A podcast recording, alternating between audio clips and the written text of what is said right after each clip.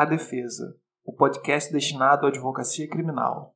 Meu nome é Tiago Ride. Eu sou o Antônio Filho e a gente vai bater um papo hoje sobre o chamado para a advocacia criminal, por que estar aqui na advocacia criminal, né, Tiago? Enfim, qual é a vocação ou qual é o chamado vocacional que precisa existir para que a gente efetivamente milite na advocacia criminal. E esse papo é um papo que se torna relevante porque talvez por estarmos nesse momento de sociedade em que tudo é muito visual, fotográfico e de stories e tudo mais, existe uma certa glamorização da advocacia criminal e por isso, por vezes, pessoas rumam em direção a ela achando que ali está ou o pote de ouro ou que ali está o sonho, quando nem sempre é assim, né? Durante muitos episódios nós conversamos sobre questões técnicas de direito, de processo penal e que sentimos a necessidade de bater esse papo sobre algo que vem antes de tudo isso, que é a questão da vocação. É sobre o que você iniciou o episódio falando sobre isso. Há algumas semanas eu abri uma caixinha de pergunta no Instagram e me fizeram uma pergunta que me fez refletir muito, que foi o seguinte: todo advogado criminalista é rico? Olha só, a pergunta exatamente de alguém que, pelo menos no olhar dela, haveria ali o, o pote de ouro. E isso pode levar a pessoa a arrumar por esse caminho, tentando buscar esse pote de ouro, ao invés de trilhar por ele por um chamado, por uma vocação. E daí nós precisamos refletir sobre isso.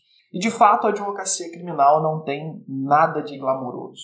Muitas vezes a gente posta né, sustentações orais, ordens concedidas, liberdades, audiências durante horas que conseguimos ao final isso ou aquilo outro. Mas esse é o ápice, é um recorte da advocacia criminal, dos stories a que se havia se referido. No fundo, nós lidamos com a miséria humana, com a tristeza dos familiares, da vítima, mentes e vidas destroçadas pelo sistema de justiça criminal. Por isso, de fato, é imprescindível conversarmos sobre esse chamado, sobre essa vocação. Esse papo, inclusive, Tiago, acho que tem um precedente e nós, como professores, nos deparamos com isso semestre a semestre, quando chega uma turma efetivamente nova, né? Porque muitas vezes a gente acaba acompanhando uma turma penal 2, 3, uhum. mas quando chega uma turma efetivamente nova, muitas vezes a gente percebe que o próprio curso de direito ganhou esse efeito esse Verdade. efeito de dizer ali está um caminho para o sucesso financeiro. E a ideia, então, de usar o direito como uma ferramenta socialmente útil parece ficar em segundo plano. Então, entender qual é o peso de caminhar na advocacia criminal e, por isso, precedentemente na escolha em relação ao eventual ou à eventual possibilidade de conseguir algum resultado financeiro é algo que nos parece extremamente importante. E você falava aí de que militamos no meio de dramas e de tristezas. De fato, do processo criminal não sai alegria, né? É. Eu brinco às vezes até em sala de aula que de um, de um processo civil pode sair alguma felicidade. Não, no processo criminal é lógico que pode sair a liberdade, mas eu não, não acho que ela pode ser comemorada como efetiva alegria, porque ela é sempre precedida da prisão, possivelmente injusta, já que agora é remediada com a liberdade. E escolher caminhar na advocacia criminal é se dispor a emprestar até a sua rigidez, vamos dizer, de tranquilidade de vida, a conviver com esses dramas e a lidar com o drama alheio. E não só o drama de liberdade, mas muitas vezes o drama patrimonial, quando são deferidas medidas cautelares e que constringem o patrimônio. O drama até de convívio familiar, porque a existência de um processo criminal pode fazer com que o, o núcleo da família se rompa, seja pelo horror do crime, seja porque o crime envolve membros da família seja porque há uma ordem de afastamento lá do juizado de violência doméstica proibindo contato entre pai e mãe e indiretamente atrapalhando o contato com os filhos, enfim, esse chamado e a nossa profissão, né, a ser advogado, etimologicamente está ligado a ir a um chamado, né? O advocatus é aquele que vai ao chamado e ao socorro de alguém. Precisa ser, nos parece, o passo inicial para que depois, então, efetivamente se contemplem as outras coisas, se aquilo é financeiramente viável, se não é, se vai dar sucesso, se não vai. e o que é esse sucesso até, né? Você falando assim me veio à mente o seguinte: se de fato estamos trabalhando no meio desse drama, no meio dessa, dessa miséria humana, você se recorda do que, que te levou a isso? Qual foi aquele momento em que você teve o despertar, assim, olha, é, é aqui, é com isso que eu quero trabalhar, é com isso que eu quero fazer? Eu me recordo. Me recordo, me recordo de duas passagens que estão ligadas a isso. A primeira delas foi na primeira audiência judicial que eu assisti na minha vida. Uhum. E foi uma audiência do Juizado Especial Criminal. Obviamente, uma audiência pública. Eu estava ainda na escola e pensava em fazer direito na contramão das sugestões dos professores da época, que achavam que eu era talhado para exatas. Uhum. Então, eu tinha uma oferta de bolsa num curso de engenharia, que era a moda da época. Caramba, que legal. E todos queriam que eu caminhasse na engenharia, mas eu, de teimoso, resolvi rumar pela direção do direito. E aí, por isso, como era mais fácil ir ao fórum do que ir a algum lugar que se aplicasse em engenharia de produção, consegui, por, por intermédio de um, de um, amigo da família, assim, uma indicação, na verdade o acesso é público, né, mas há esse, essa distância em relação ao, ao poder judiciário né, da população. E aí disseram, ó, oh, você pode chegar lá, pode entrar e sentar. E assim fiz, entrei, sentei e assisti uma audiência, obviamente sem entender quase nada. Mas para minha sorte, o magistrado que presidia essa audiência, ele tinha por praxe explicar os atos da audiência para os estagiários de direito que estavam ali fazendo seus relatórios para cumprir horas complementares lá de faculdade. Então a audiência ficou um pouco mais palatável por causa disso. E aí, nessa audiência, que era uma audiência com, com fundo criminal, era juizado especial criminal e de violência doméstica. Então as audiências se intercalavam esses dois temas. Eu assisti mais de uma naquele dia. Havia nessa audiência a atuação de um defensor público, que era o Tiago Abud, que nós já recebemos aqui. E Tiago estava naquele dia fazendo duas audiências, não simultâneas, mas duas audiências paralelas. Uma ocorreu, ele corria lá na outra vara e fazia. E aí, quando eu vi aquilo, eu falei: esse lugar vai ser o meu lugar. Não o lugar do defensor público necessariamente, mas estar ali ao lado de alguém que está alijado de tudo. Né? O réu, até cenicamente na audiência, é alguém distante de tudo. O réu senta na pior cadeira, mais distante. Normalmente é um lugar mais frio, às vezes até o caminho do ar-condicionado, com a roupa pior de todos os. Né, com toda a pompa ao seu redor, o policial militar fardado, o juiz de toga de terno, todo mundo bem trajado e o réu normalmente maltrapilho, às vezes algemado. Essa sensação da possibilidade de poder estar abraçando alguém que o movimento natural é de distanciamento, aquilo me encantou. Talvez assim por uma coisa até de desafio, meio ingênuo ali naquele momento, mas me encantou. Foi essa essa passagem. A segunda passagem já foi no exercício da advocacia estava no parlatório conversando com, com clientes, tem anos, um dos meus primeiros clientes, e houve uma divergência e ele me disse que ele era muito doido, querendo com aquilo dar um certo ar até assim, não vou dizer ameaçador, mas querer demonstrar um, um, certo poder, dizer eu estou aqui dentro porque eu sou muito doido. E aí na hora, nessas coisas que a gente fala assim, depois nem sabe ao certo porquê, Falei, ó, doido sou eu, porque eu que saí de casa né, e voluntariamente ingressei aqui. Você está aí porque te puseram aí, né? E de fato, há uma certa dose, não vou dizer de loucura, mas de vocação para você abandonar o conforto da sua vida e resolver migrar e ingressar no sistema penitenciário para lidar com todos esses dramas aqui falávamos. Isso me faz lembrar uma citação que eu havia separado. É um livro muito interessante e até curtinho que dá para ler assim uma hora de espaço no dia. O último dia de um condenado à morte. Um livro do Vitor Hugo. Esse livro tem várias passagens interessantes. Uma delas fala sobre esse horror do sistema penitenciário. Vitor Hugo diz lá o seguinte: há um ar de vergonha e degradação sobre ele, o sistema penitenciário. Parece que as paredes foram atingidas pela rancelise do crime. Então, respondendo sua pergunta, acho que foi a rancelise do crime que me atraiu no sistema penal. A possibilidade de estar ao lado de alguém que seria o detestável. Muito legal. E uma coisa que eu acabei prestando atenção na sua narrativa foi a ideia de que pode não acontecer com todo mundo, mas que parece que às vezes na vida há um estalo, né? A gente se encontra, parece que é, é algo fora da gente, né? Então a gente parece que se reconhece.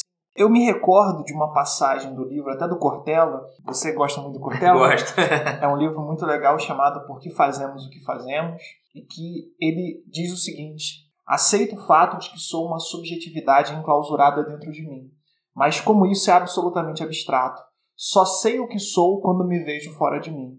E eu me vejo fora quando tenho minha obra feita, então me realizo. Sou o que eu faço. E se sou o que faço e não o que penso de mim, aquilo que eu faço tem uma necessidade.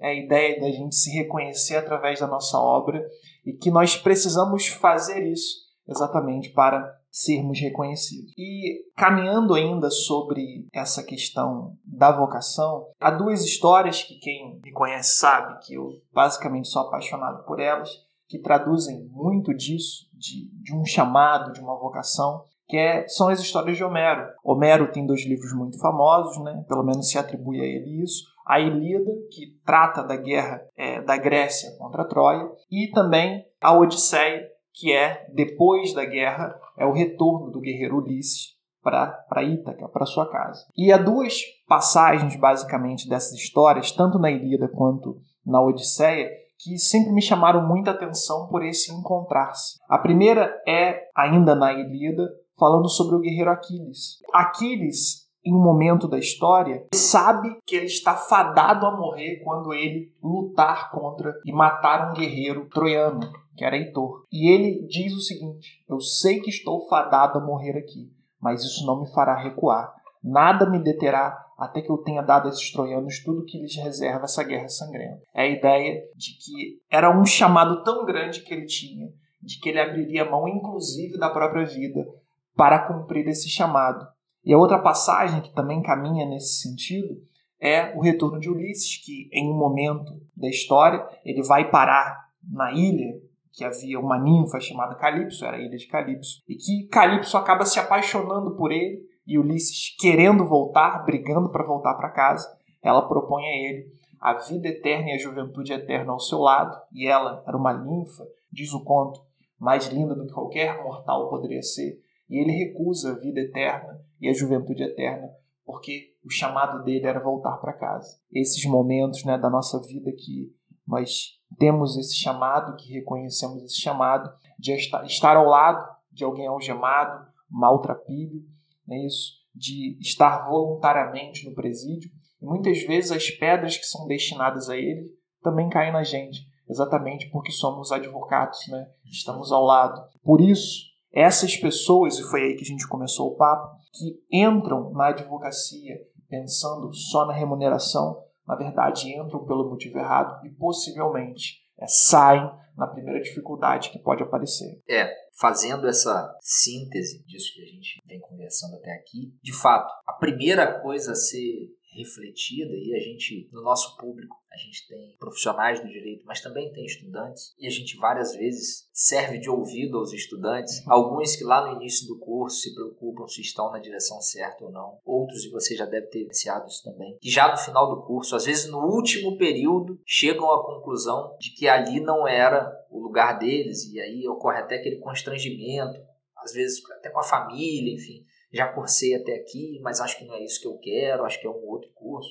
Você já deve ter tido alguns alunos que do nada começaram a fazer uma outra, uhum. cursar uma outra faculdade completamente diferente, colegas de sala, né, que uhum. migram em outras direções. Talvez muito por isso, por essa dificuldade de perceber ou de ouvir se ali está a vocação.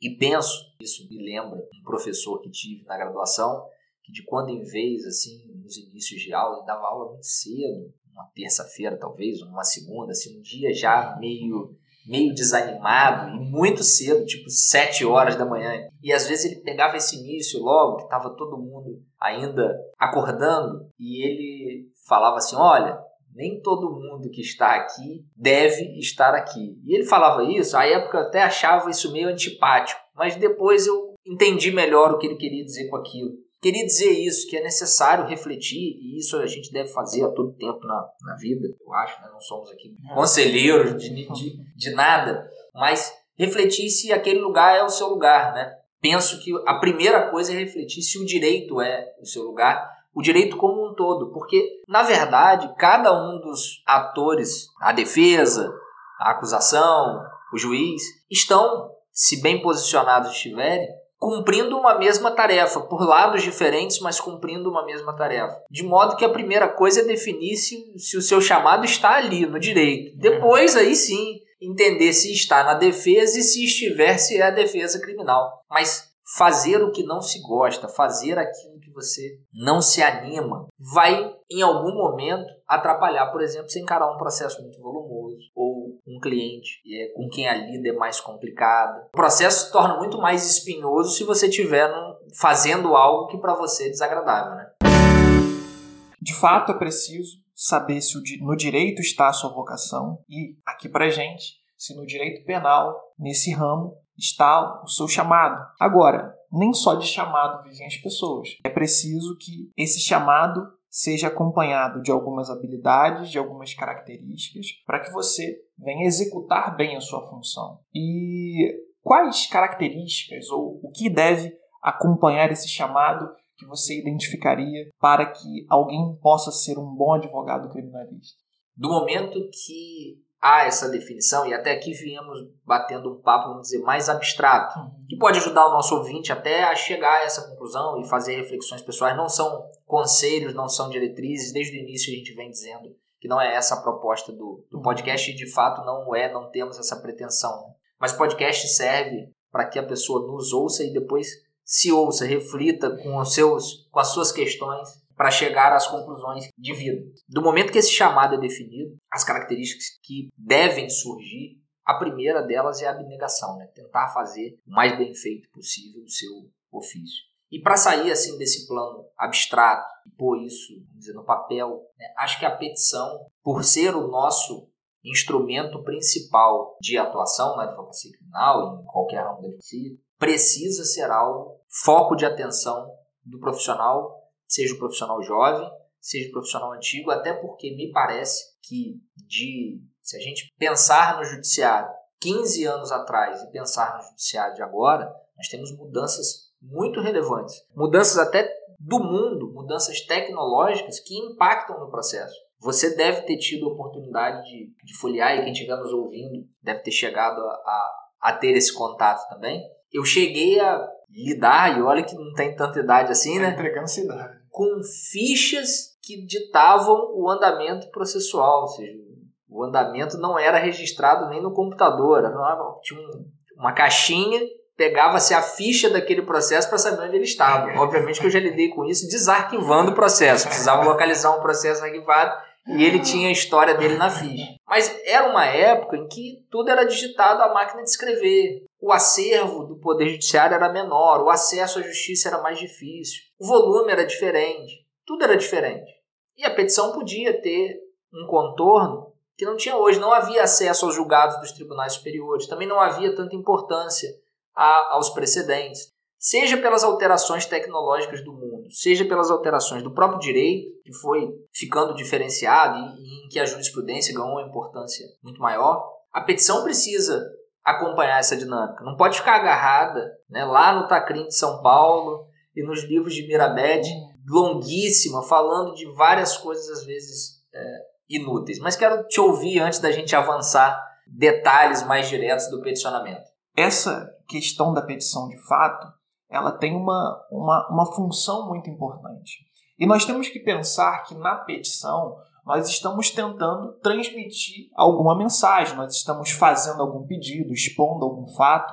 Então, talvez nesse mundo de hoje líquido, rápido, onde o acervo é muito maior do que era antigamente, como você bem destacou, a primeira coisa que nós temos, podemos destacar é a clareza. E talvez mais do que a clareza, ou a clareza também envolve termos uma certa um certo cuidado em como iremos expor aquela questão na petição. Por exemplo, me parece que não há necessidade de ficar transcrevendo artigos em uma petição, porque isso, além de tornar a petição longa, a torna enfadonha. Você faz com que o magistrado venha perder a conexão, até a empatia ao analisar a petição. Então, é, citações do Tacrim, como você falou, né?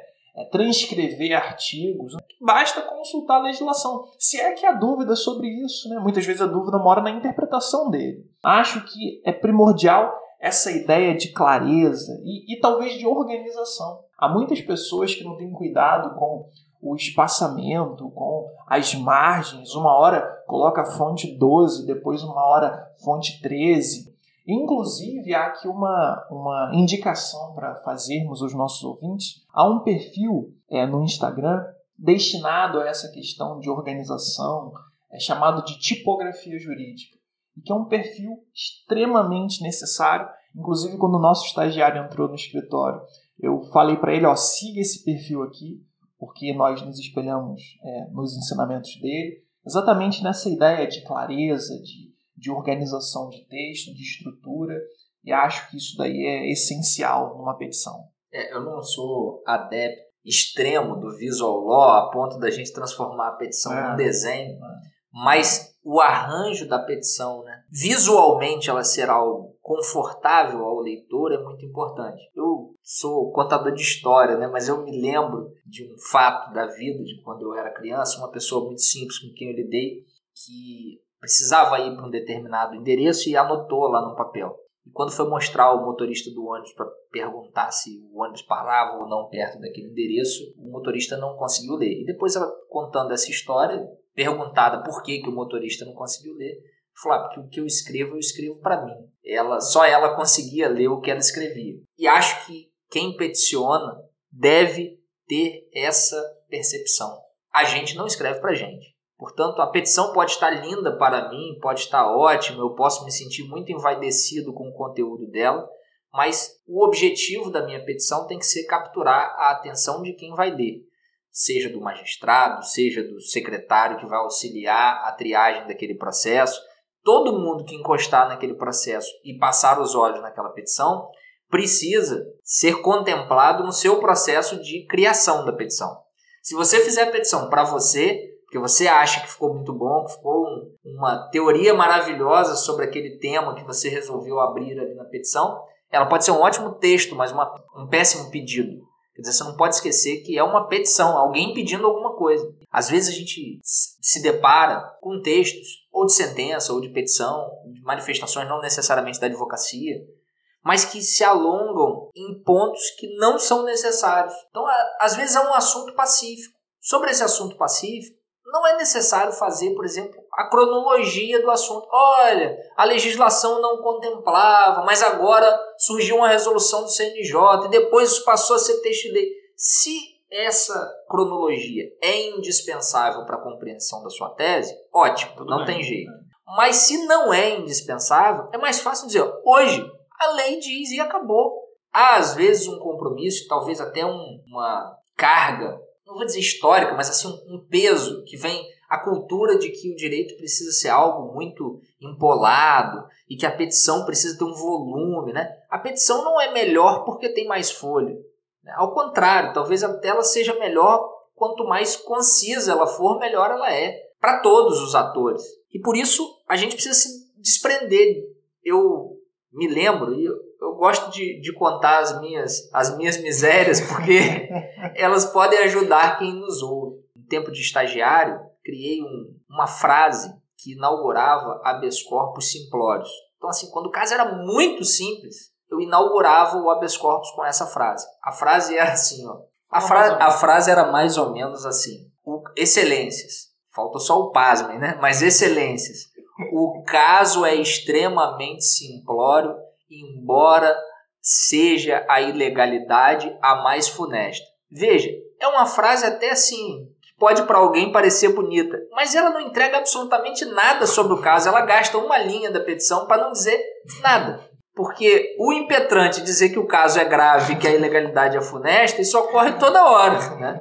Então, assim, muito melhor seria se a petição dissesse a prisão, na primeira linha, a prisão é ilegal porque o réu está preso desde tal data e até hoje não houve audiência. Seria muito melhor entregar isso na primeira linha do que, embora funesta a ilegalidade, que não diz nada. Então, ter essa noção de que a petição não é algo para vaidade, ela é algo para transmitir uma ideia e para capturar alguém que precisa lidar com uma centena de processos com processo eletrônico, isso vira um volume, quer dizer, você ingressa, e eu tenho uma certa resistência ao eletrônico, não sou anacrônico, mas tenho uma certa resistência ao eletrônico, que acho que ele até atrapalha essa demarcação.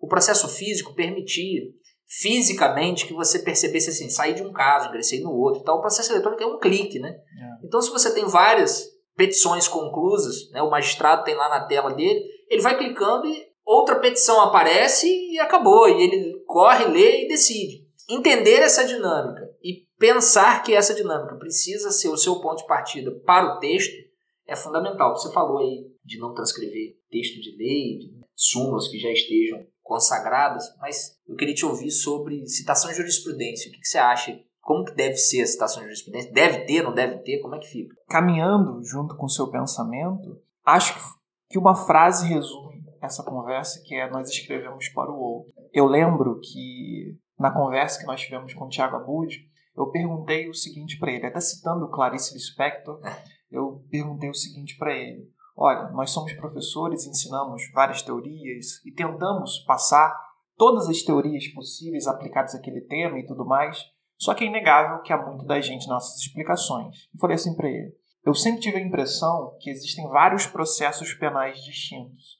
E eu perguntei o seguinte: Como que você lida, ele que estava defendendo a inexistência de um duplo pro societate, da impossibilidade de pronúncia com base em elementos do inquérito e tudo mais, como se lida com isso? E ele me respondeu de uma maneira muito simples, e que eu respondo você também da mesma maneira. Assim, é simples. Teoria dos jogos. É, qual é o motivo de você inserir uma jurisprudência dentro do texto? É porque algo é, foi houve ali um distinguishing, no caso jurisprudencial, que é exatamente como o seu caso? Ou é alguma coisa eventualmente já consolidada. Se for consolidada, para que você vai colocar de repente aquilo? Vale colocar numa nota de rodapé, né? mas não precisa parar e perder duas, três folhas de, de petição, como a jurisprudência, absolutamente. Ou para não dizer nada, ou eventualmente que não é tão. que não se encaixa tão perfeitamente ao caso. Mas qual é o objetivo? É claro que a jurisprudência ela pode ter um fundamento importante. Você pode, por exemplo, desde o primeiro grau, tentar construir uma tese para um eventual recurso especial, porque você conhecendo quem é seu jogador, você pode entender, ó, essa tese que eu sei que não vai colar, mas eu sei que tem um outro tribunal que entende de maneira diferente, e eu vou desde o primeiro grau pré-questionar isso, até para cumprir as súmulas do STJ, que envolvem essa questão de recurso especial. Então, tudo passa por estratégia citação de jurisprudência passa por estratégia. E hoje em dia, inclusive, além disso, existe uma ferramenta importante nas alterações do chamado pacote anticrime que nos dá um álibi, nem sei se álibi é a melhor palavra, mas nos dá um fundamento lá no 315, parágrafo 2 que foi importado lá do 489 do CPC, que é a ideia de que você pode pedir ao juiz um distinguish em relação ao caso jurisprudencial que você está trazendo. Acho que essa visão estratégica de teoria dos jogos, de saber quem é o seu jogador, saber qual é a sua estratégia, saber se de repente a sua estratégia vai ser reverter aquilo no segundo grau, vai ser eventualmente reverter aquilo no STJ, saber como o seu jogador entende aquele ponto, qual é a função da jurisprudência. Citar por citar é isso que não dá. Pegando um caminho nisso, Thiago, tentando, sempre preocupado com fazer uma síntese, quer dizer, num primeiro momento é necessário definir bem definida qual é a estratégia. Saber também quem é o juízo a que você se dirige é importante, até para ver qual a necessidade de aprofundar ou não aquele uhum. tema. Uhum. Para pegar um exemplo simplório, o STJ tem súmula contrária à ideia de prescrição pela pena ideal. Mas, em primeiro grau, às vezes, há simpatia à tese de prescrição pela pena ideal, Muitas vezes não com esse nome, não com essa roupagem, mas há uma ideia de por algum caminho extinguir o feito quando se vê a perspectiva de futura prescrição. E aí, com aquele juízo, por exemplo, gastar mil folhas dizendo sobre a possibilidade de prescrição é inútil. Também com outro que cumpre a súmula do STJ e por isso nada extingue, gastar mil folhas dizendo que a súmula deve ser superada também parece inútil. Então, definir a estratégia, definir quem é o juiz a que você se dirige, o que, que você quer com aquilo né, que você vai escrever. Você tocou num ponto, e eu acho que esse talvez seja o terceiro ponto dessa, desse traçado que estamos fazendo, da necessidade e da importância do 315, que traz aqui para o processo penal, na verdade não traz, mas reforça a possibilidade do processo penal de utilizar aquelas ferramentas que lá no CPC já apareciam no 489. Né? Digo reforça porque o artigo 3 do CPP já permitia uhum. né, indiretamente essa aplicação. Mas agora com 315, por mais que ele fale só de prisão, a doutrina é, acho que praticamente uníssona no sentido de que ele se aplica a toda e qualquer decisão né, no sistema penal. E ele é uma ferramenta muito útil, mas como toda ferramenta, só é útil na mão de quem sabe usar. Esse uso para ficar perfeito ou melhor precisa partir de a escolha de um julgado que tenha por tenha base fática semelhante ou idêntica, se possível, com o caso que você está pretendendo e está peticionando nele. Né? Uhum. Fazer essa demonstração,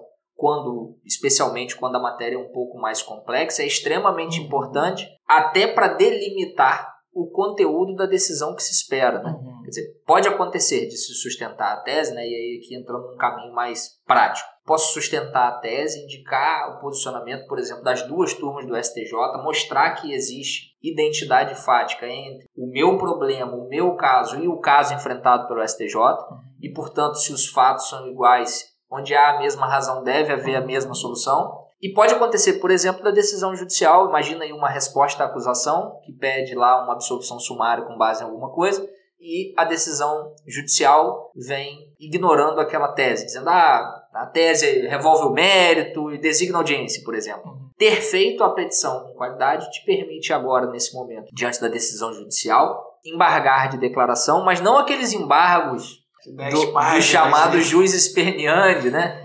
que copiam e colam a integralidade da decisão, que reproduzem a tese toda. Quer dizer, os embargos não são um espaço para convencimento. Não. Os embargos são curso de fundamentação vinculado.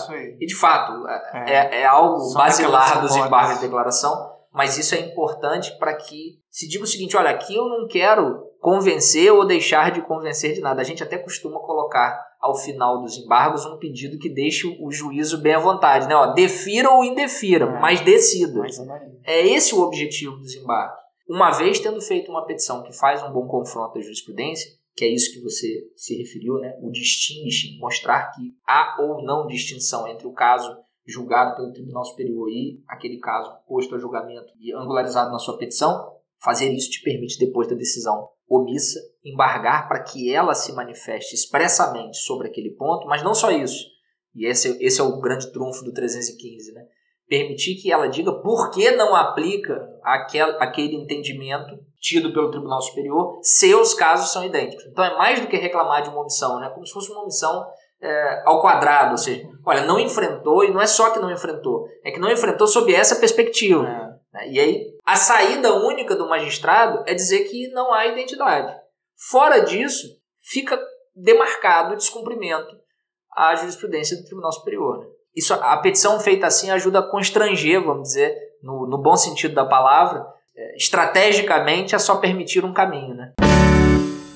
Esse papo tem sido muito legal porque a gente começou de uma ideia mais abstrata e agora nós estamos mergulhando em quais são as características que devem ser extraídas a partir da vocação. Falamos então da petição, falamos dessas ferramentas que nós tivemos e gostaria de deixar uma última coisa ainda trilhando nesse espaço dessas ferramentas e da vocação, que é uma ideia de Taleb. Eu não poderia fechar o episódio sem citar o Taleb, que é a ideia de antifragilidade.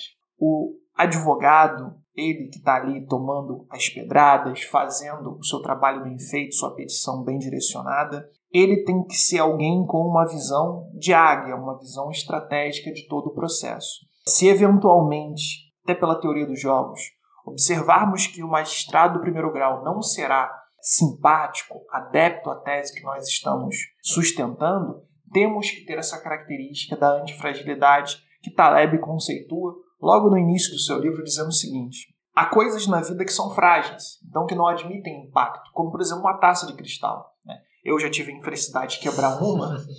Então, é, a gente sabe que quando está manuseando uma taça de cristal, ela é algo que não admite o caos, não admite impacto. E muita gente acha que o contrário de frágil é ser resiliente, uma expressão originalmente da física que diz respeito à capacidade de alguma coisa de aguentar pressão sem perder sua forma e que trouxeram para a psicologia e aí é, muitos inclusive muitos coaches da vida, né, tentam dizer isso que temos que ser resilientes e tudo mais e Taleb traz uma visão diferente dizendo que o resiliente não é o contrário do frágil. O resiliente, nessa ideia de alguém que é capaz de suportar sem perder sua forma, seus contornos, na verdade, isso é o que Taleb chama de robusto.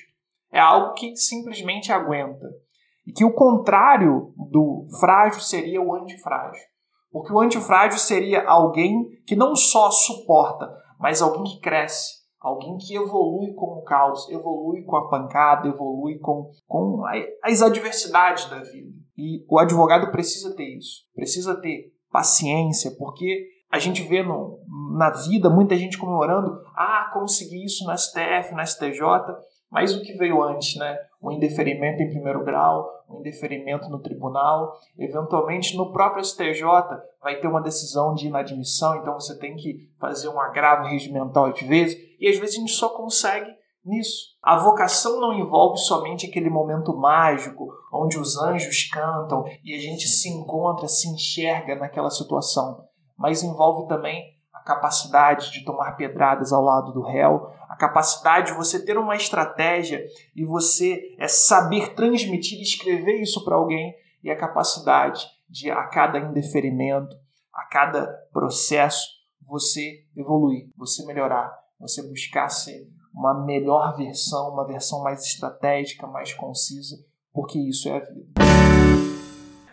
Tiago, eu quero, em considerações finais aqui, deixar na, na linha de algo prático e concreto, fazer aqui quatro indicações, duas ligadas à primeira parte do nosso papo e duas ligadas a essa parte final, que falamos de peticionamento e organização, apresentação de jurisprudência, a importância então também de estar atualizado sobre as movimentações dos tribunais superiores. Sobre a primeira parte, eu queria indicar um documentário do Evandro Lins e Silva, um documentário produzido pelo STF, Tempo e História. O Evandro dispensa apresentações e nesse documentário há uma entrevista e várias manifestações interessantíssimas e que se percebe ali a chama da vocação acesa já aos 90 e tantos anos de idade. E também um documentário que me foi indicado por um amigo, muito bom documentário, que depois disso passei a indicar sempre que posso, sobre a história de Sobral Pinto. Ficou famoso pela frase que todos replicam, mas muitas vezes sem conhecer quem foi Sobral Pinto. E o documentário também está disponível no YouTube, os dois estão.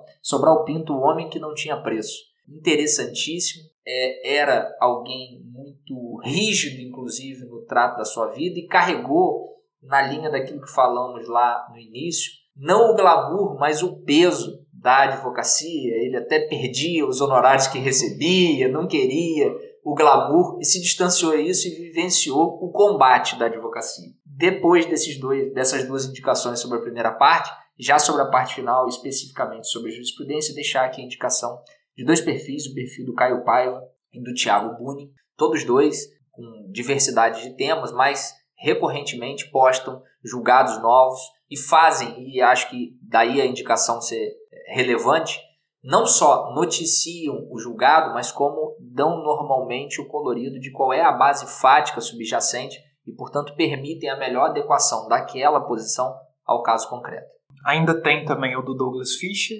Sim, verdade. Do Douglas Fischer e também do, do Tipografia Jurídica queria deixar essa mensagem final para o nosso ouvinte, que nós devemos procurar a nossa essência, procurar a nossa vocação, ao invés de pensar nas profissões é, simplesmente por dinheiro, por status, e na verdade ter essa introspecção, essa busca por si. Esse, sem dúvida, é um caminho para uma felicidade profissional. A advocacia é uma função social e a gente não pode perder isso de vista ou não pode ter isso como segundo plano. Agradecer aos ouvintes que nos acompanharam até aqui e dizer, Tiago, que eles podem nos encontrar, se de lá não vieram, no Instagram. Eu sou o criminal Antônio Filho lá. Eu sou o Tiago Ride. E deixar um grande abraço. É isso. Valeu. Até a próxima.